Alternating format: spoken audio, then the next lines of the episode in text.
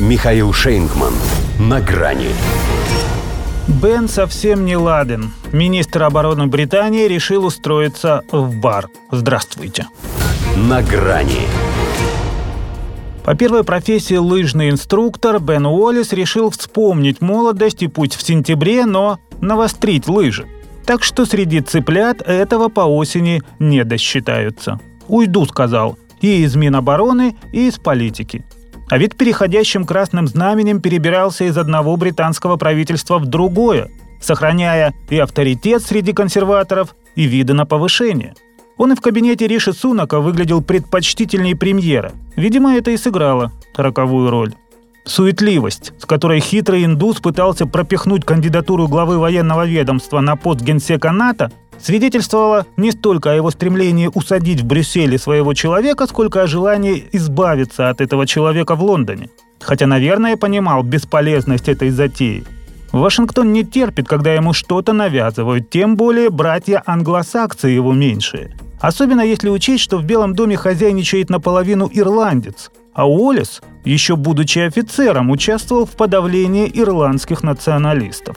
Джо Байден, конечно, об этом не помнит, но нашлись добрые люди. Подсказали. А чтобы это не выглядело сведением личных счетов, объяснили отказ слишком рьяной проукраинскостью британца. Дескать, нельзя быть святее Папы Римского.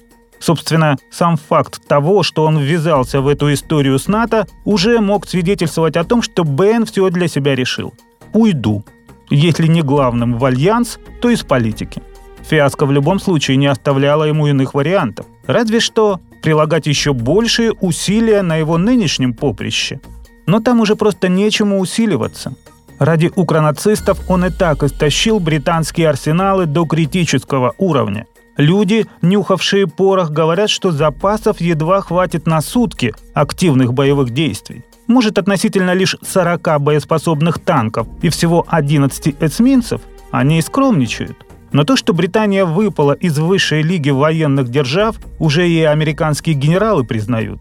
Пусть это и не при Уоллесе началось, но оформилось именно в его дежурство. И вроде сам служил, правда, до того капитана, который никогда не станет майором. Неизвестно, значился ли он в списке нового состава правительства, который Сунок представит в сентябре, но вряд ли у премьера был резон оставлять политика отвергнутого США, если он рассчитывает на добрые отношения с ними. С другой стороны, Бен, наверное, в курсе, сколь ничтожны шансы Тори сохранить власть после выборов 2024, по какому бы фэншую они не делали перестановки в кабинете. Вот и решил, что лучше уйти самому, чем ждать, пока тебя свергнут. Говорит, не против устроиться в бар. Кушать подано это его, поскольку вряд ли его возьмут барменом, ибо такой не посетителей будет выслушивать, а сам ныть о подлости всех своих бывших. На вышибалу он тоже не тянет. Пропустил же звонок от Лексуса с Вованом. А теперь Бен звонит сам. И не спрашивайте по ком.